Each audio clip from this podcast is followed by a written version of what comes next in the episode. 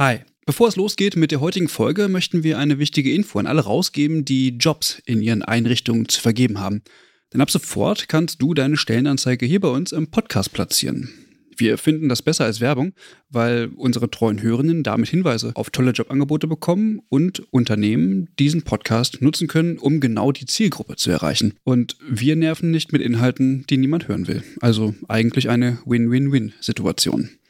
Wenn du also eine Stellenanzeige hast, am besten natürlich für akademisch Pflegende, dann schreib uns eine Mail an hallo@übergabe.de. Übergabe hier mit UE.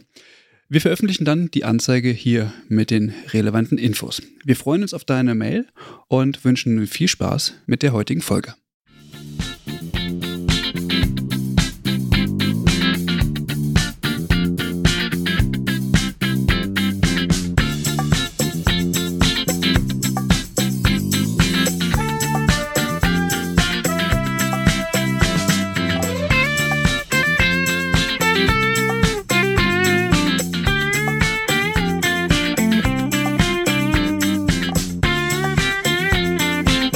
Willkommen zu einer neuen Folge des Übergabe-Podcasts. Wie in den vergangenen Folgen zur Corona-Thematik haben wir uns ja schon im Bereich des Krankenhauses äh, umgesehen und ähm, heute soll der Fokus nochmal ins Krankenhaus gehen, allerdings mit einer anderen Thematik und zwar eher der Finanzierungsthematik. Und äh, zu diesem äh, Thema haben wir uns ähm, Dr. Gerald Gass eingeladen. Hallo, Herr Gass. Ja, hallo, herzlich willkommen auch an Sie. Vielen Dank. Ich würde Sie ganz gerne bitten, sich mal selber vorzustellen, damit die Hörenden auch wissen, ähm, wer da eigentlich jetzt mit uns äh, in der Leitung ist. Ja, mein Name ist Gerald Gass. Ich bin Geschäftsführer des Landeskrankenhauses in Rheinland-Pfalz. Das ist ein öffentlicher Krankenhausträger wir ähm, sind der größte Träger im Bereich der Psychiatrie, aber auch Neurologie. Wir haben aber auch Reha-Kliniken bei uns in der Trägerschaft und auch normale somatische Krankenhäuser, insbesondere im Grundversorgungsbereich. Das ist meine Hauptaufgabe.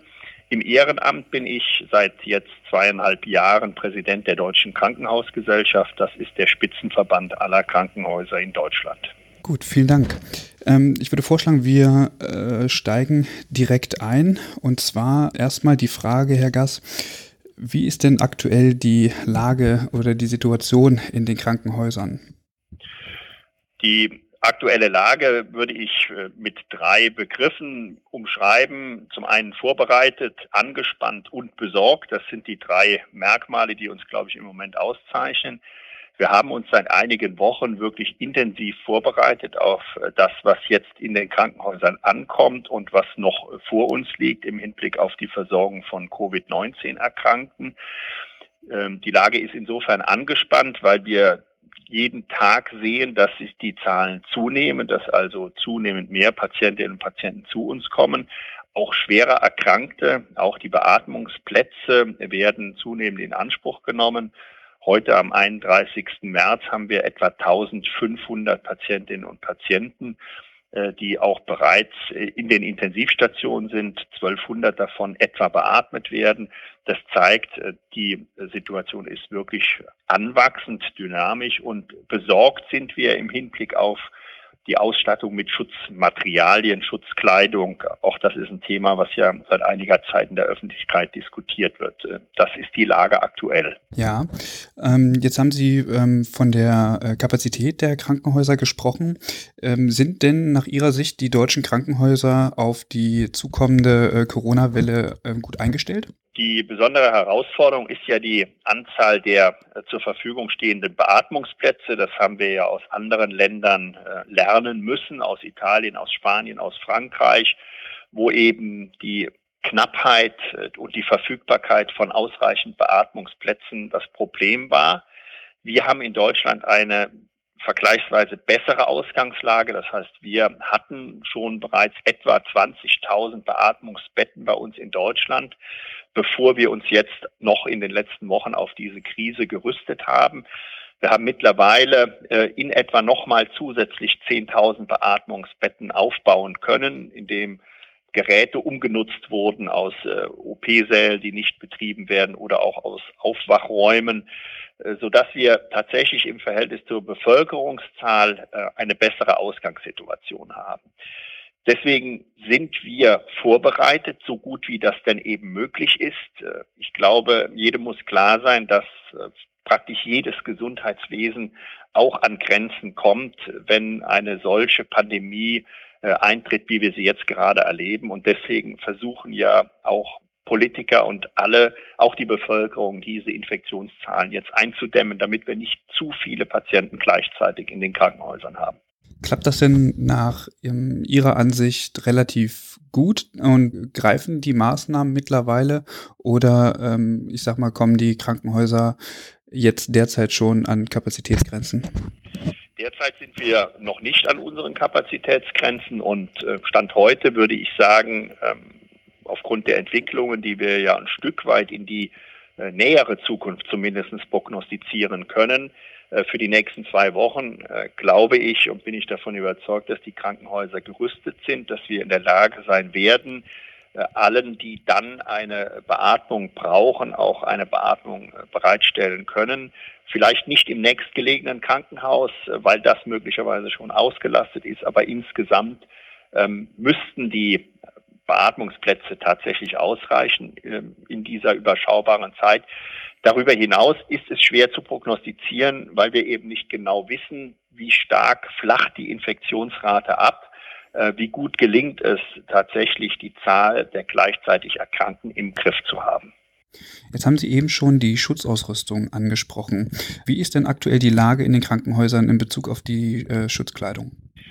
In Bezug auf die Schutzkleidung sind wir wirklich äh, in Teilen sehr besorgt, weil wir jeden Tag aus den Kliniken ähm, ja fast schon Hilferufe bekommen, die sagen, in den nächsten Tagen, in der nächsten Woche gehen unsere Vorräte zur Neige. Wir brauchen jetzt unbedingt äh, Zulieferungen aus den Zentrallagern, weil die üblichen Lieferketten, die wir über viele Jahre hinweg verlässlich in Anspruch nehmen konnten, einfach nicht mehr verfügbar sind. Äh, das lag zunächst daran, dass die Belieferung aus China äh, nicht mehr möglich war. Dort hat man ja die ähm, heimischen Kapazitäten quasi komplett für sich in Anspruch genommen.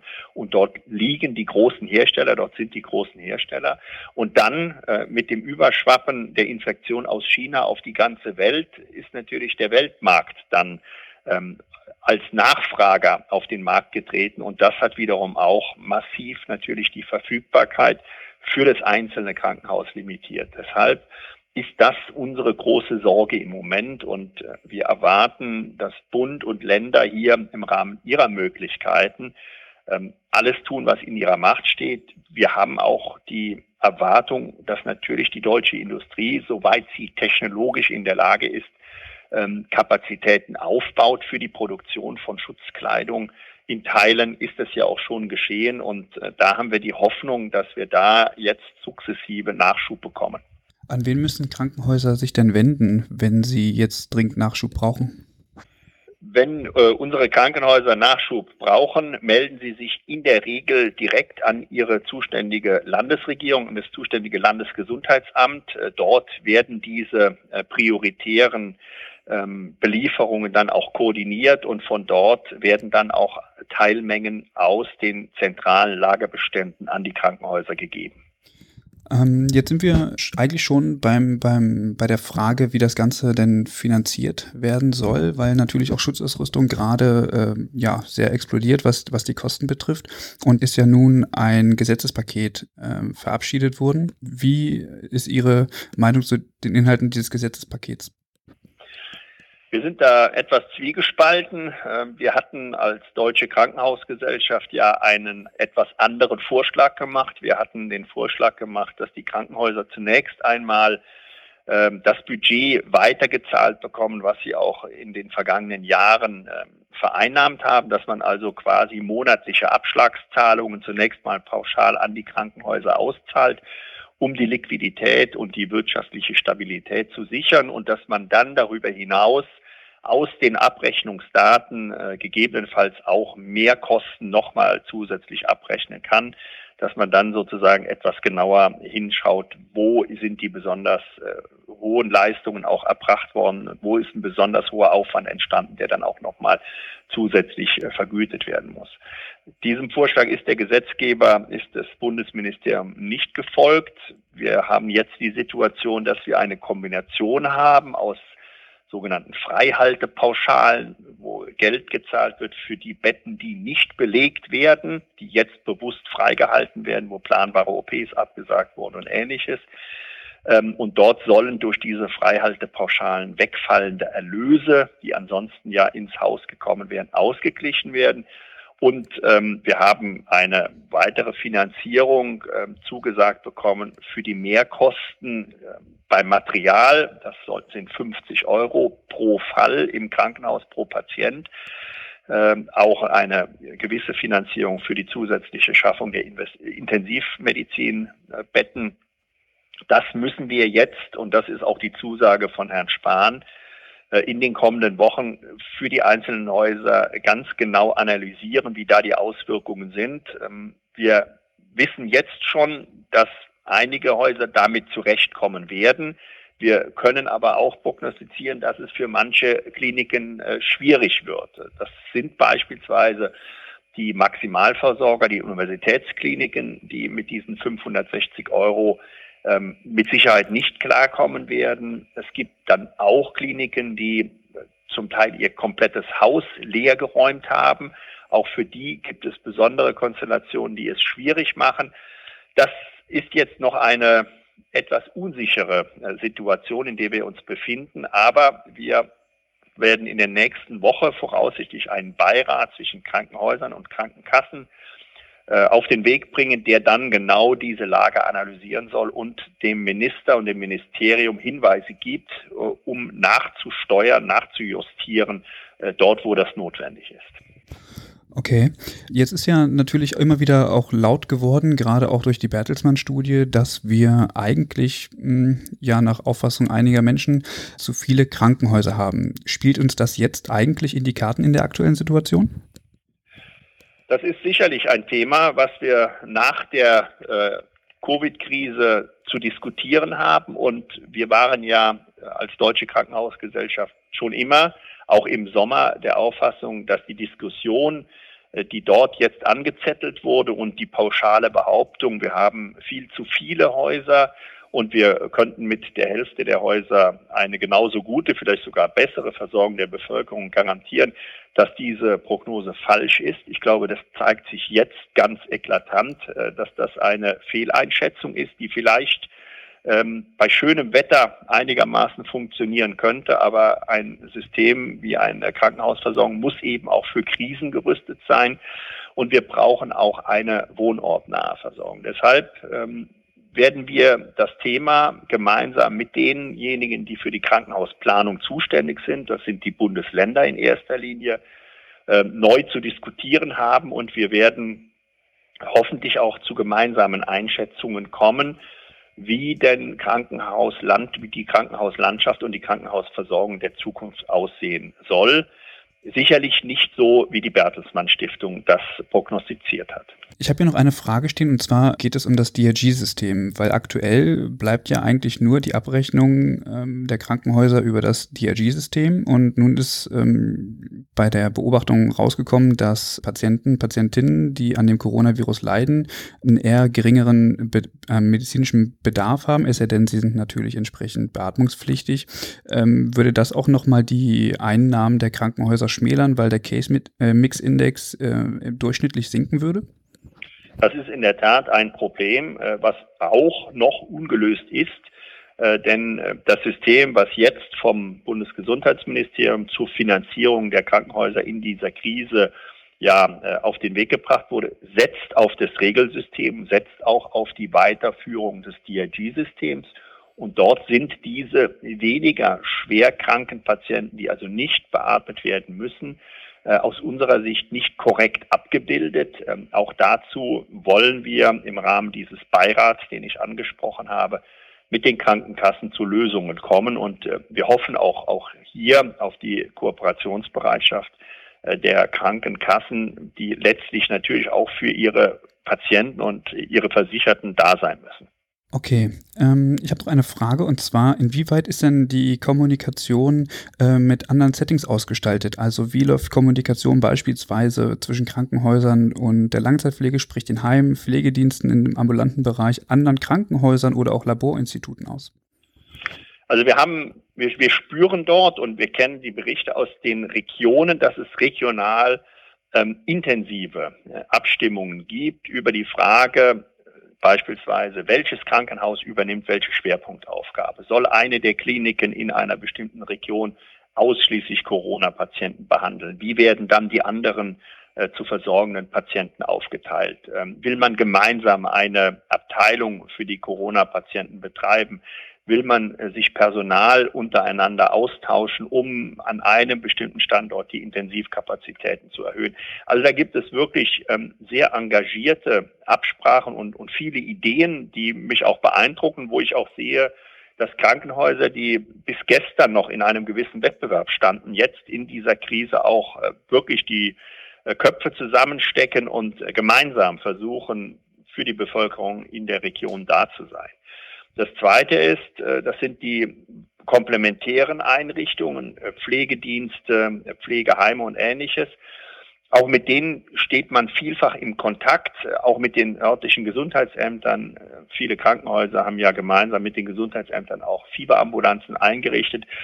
Das Thema Pflege ist eine wirklich große Herausforderung, weil die Pflegeheime auch eine große Verantwortung tragen, ein hohes Risiko für ihre Bewohnerinnen und Bewohner ja gegeben ist und hier vielfach auch eine Unsicherheit besteht. Äh, müssen wir, können wir Patienten beziehungsweise Bewohner aus dem Heim ins Krankenhaus äh, geben, verlegen, können ähm, genesene Patienten, ältere Patienten im, aus dem Krankenhaus wieder zurückverlegt werden in die Heime.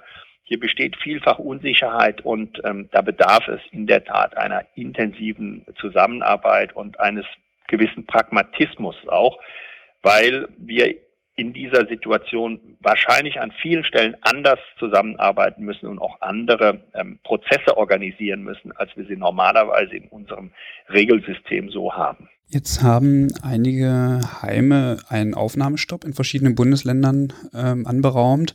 Ähm, würde das dazu führen, dass die Kapazitäten in den Krankenhäusern damit etwas enger werden?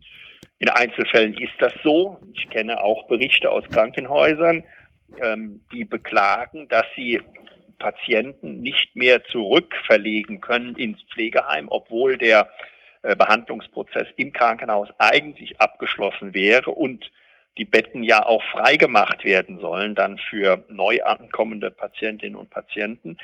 Ähm, insofern ist dieser Belegungsstopp oder dieser Aufnahmestopp natürlich auch ähm, ein Problem und hat dann diese Kollateraleffekte, über die muss man dann in den Regionen sprechen und muss tatsächlich überlegen, wie kann es gelingen, äh, beispielsweise dann im Pflegeheim gewisse Bereiche auch so zu organisieren, dass sie isoliert sind von anderen, wo man sagt, okay, hier hat man möglicherweise Patienten, die ein gewisses Infektionsrisiko haben die muss man zunächst mal noch mal stärker abschotten von den anderen. Ich weiß, das ist eine große Herausforderung auch für die Mitarbeiter in den Pflegeheimen und ich wünsche mir da natürlich eine enge Zusammenarbeit zwischen den Krankenhäusern, den Pflegeheimen, aber auch der niedergelassenen Ärzteschaft, die ja vielfach als Hausärzte die Pflegeheime auch betreut. Eine Frage zum Personal.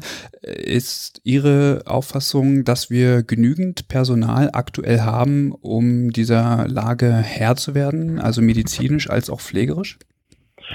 Genügend Personal haben wir sicherlich nicht. Ähm, wir müssen aber mit dem Personal, was uns zur Verfügung steht, jetzt diese Aufgabe ähm, leisten. Das ist uns bewusst und das ist auch unseren Mitarbeitern bewusst. Das heißt ganz konkret, wenn ich jetzt an die Beatmungsbetten denke, wenn ich an die Intensivmedizin denke, ähm, wir werden die äh, Zahlen und die Vorgaben aus den Pflegepersonaluntergrenzen beispielsweise sicherlich nicht überall erfüllen können. Wir werden es auch nicht schaffen, überall nur äh, weitergebildetes Fachpersonal einzusetzen. Deshalb äh, starten wir oder sind bereits im Gange auch Kompaktkurse, um äh, Pflegekräfte aus den Normalstationen äh, zu qualifizieren, in den Teams der Intensivstation mitwirken äh, zu können und dort auch gut unterstützen zu können. Das sind alles ähm, ja, Behelfsmaßnahmen, das muss man so sagen, die natürlich in einer so außerordentlichen Lage auch notwendig sind. Aber man kann natürlich dann nicht davon sprechen, dass wir genügend Personal haben. Wir würden uns mehr helfende Hände wünschen. Es wäre auch eine große Unterstützung. Und ähm, auch das wird sicherlich eine Lehre aus der Krise sein, dass wir im Anschluss äh, darüber reden müssen, mit wie viel Personal wir unsere Krankenhäuser zukünftig ausstatten wollen. Unser Appell ist, es muss mehr sein. Und äh, ein zweiter Punkt ist auch, äh, dass wir unbedingt äh, den Bürokratieaufwand reduzieren müssen, auch zu normalen Zeiten, um unsere Mitarbeiterinnen und Mitarbeiter wieder für die Versorgung am Patienten äh, letztlich dann auch zur Verfügung zu haben. Jetzt haben Sie die Personalausstattung schon mal angesprochen und mich würde noch interessieren, weil viele Ausbildungskurse natürlich jetzt ähm, nicht weitergehen können. Viele Schulen ähm, sind geschlossen und die Auszubildenden sind in die ähm, Praxis abgezogen worden. Ähm, das bedeutet ja eigentlich, dass ähm, Ausbildungskurse jetzt verzögert ähm, demnächst in die Praxis kommen würden. Würde das nicht bedeuten, dass nachhaltig eigentlich die, die Personalkapazitäten gemindert werden? Wenn die äh, Situation äh, noch länger anhält, wenn wir über viele, viele Monate möglicherweise vielleicht sogar bis zum Jahresende die Situation hätten, dass die Schulen, die Krankenpflegeschulen geschlossen bleiben müssen, dass die Schüler keinen äh, wirklich guten theoretischen Unterricht äh, bekommen können. Man kann manches natürlich auch über äh, Telelearning machen, das äh, gibt es ja auch an einigen Schulen mittlerweile, aber das ist natürlich kein guter Ersatz und kein vollwertiger Ersatz für die äh, schulische Ausbildung, für die theoretische Ausbildung. Dann ist es eine berechtigte Sorge, die Sie ansprechen. Wir ähm, hoffen natürlich, dass wir ähm, früher äh, die Krise überwunden haben, sodass auch unsere Schüler und Schülerinnen wieder zurückkehren können in die Schulen und wir wieder eine normale Situation gewährleisten. Und dann müssen wir darüber sprechen, wie wir das aufholen können, was jetzt an theoretischem Unterricht ähm, nicht möglich war, so dass wir alles daran setzen wollen, dass auch die Ausbildungsgänge nicht verzögert ähm, ihren Abschluss machen können, dass wir also die Zeitpläne einigermaßen einhalten können. Okay, Herr Gass, was können Krankenhäuser aus der Situation jetzt lernen?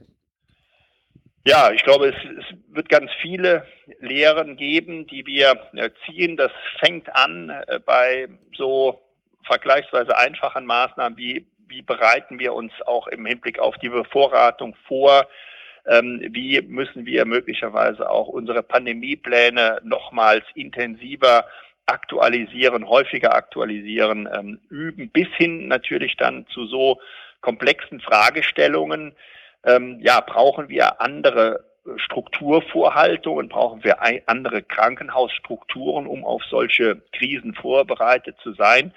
Ich glaube, es wird äh, wichtig sein und das äh, wollen alle auch, dass wir uns nach dieser Krise, nachdem wir sie hoffentlich gut überstanden haben, dann eine sehr ähm, offene Bestandsaufnahme machen über all das, was wir an Erkenntnissen gewonnen haben um dann auch äh, daraus Lehren ziehen zu können. Wie die genau aussehen, dafür ist es definitiv im Moment noch zu früh.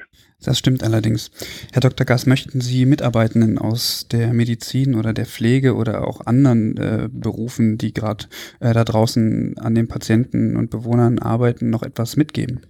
Ja, ich will natürlich die Gelegenheit nutzen, äh, mich wirklich ganz, ganz herzlich zu bedanken. Ich äh, bekomme so viele Berichte, wo ich erlebe und spüre, mit welchem Engagement, mit welchem persönlichen Engagement die Menschen auch ihrem Beruf nachgehen, äh, wissen, dass es auf sie jetzt ankommt, äh, die Bevölkerung zu schützen, äh, dafür zu sorgen, dass wir nicht in die Situation kommen, die ja die Kolleginnen und Kollegen in Italien und zum Teil auch in Frankreich und Spanien erleben, wo man entscheiden muss, wem kann ich jetzt ein Beatmungsgerät zur Verfügung stellen, wem nicht. Also da spüre ich ganz, ganz viel Engagement ähm, und dafür meinen ganz herzlichen Dank und ähm, ja, alles Gute an äh, Sie alle auch. Bleiben Sie gesund, auch während Ihres Dienstes. Wir wissen natürlich, dass Sie ein größeres Risiko tragen und ähm, ich weiß auch, wie dankbar die Menschen sind äh, für diejenigen, die sich jetzt wirklich in den Krankenhäusern und im Gesundheitswesen insgesamt engagieren, auch in den Pflegeheimen. Ja, Herr Dr. Gass, vielen Dank, dass Sie sich die Zeit genommen haben, um uns einen Einblick darüber zu geben, wie aktuell die Lage ist. Ja, das war im Telefoninterview für euch Dr. Gerald Gass. Er ist Präsident der Deutschen Krankenhausgesellschaft und wir bedanken uns natürlich ganz herzlich, dass er sich die Zeit genommen hat. Ich fand das nochmal ganz interessant ähm, zu hören, wie so die Sichtweise von der Deutschen Krankenhausgesellschaft aus, auf die Situation ist, wie, ja, welche Lehren man eventuell auch daraus ziehen kann. Und wir hoffen natürlich, dass das auch für euch interessant war. Genau. Im Grunde genommen unterscheiden sich die Sichtweisen eigentlich gar nicht so sehr von, von allen anderen, habe ich das Gefühl. Und ich glaube, das ist auch ein klares Signal, an welchen äh, Themen wir dringend nach der Krise verstärkt arbeiten müssen. Da sind wir uns, glaube ich, genau. alle sehr einig, ja. Ja, das denke ich auch. Ja, vielen Dank, dass ihr zugehört habt. Äh, ihr könnt uns natürlich wieder gerne Feedback dalassen auf unserer Homepage unter der Folge übergabe-podcast.de oder ihr schreibt uns eine E-Mail. Natürlich sind wir auch erreichbar über unsere Social-Media-Kanäle wie Twitter, Instagram und Facebook. Ja, und was wir auf jeden Fall nicht vergessen wollen, sind ähm, die Leute, die uns unterstützen. Und ähm, vielen Dank an dieser Stelle an Oliver für deine tatkräftige Unterstützung. Wir freuen uns sehr, dass du uns monatlich unterstützt. Vielen Dank. Hm, wer das auch machen möchte, der hat natürlich die Möglichkeit, bei uns auf der Homepage ein paar Infos darüber zu bekommen. Da ist für jede Person eigentlich was dabei, egal ob es ein Abo ist oder per PayPal, Überweisung, wie auch immer. Schon mal vielen Dank und ähm, auch nochmal ein großes Danke an Oliver. Wir sagen Dankeschön, dass ihr zugehört habt und melden uns mit dem nächsten Corona-Spezial. Genau. Vielen Dank und bis zum nächsten Mal. Tschüssi. Tschüss.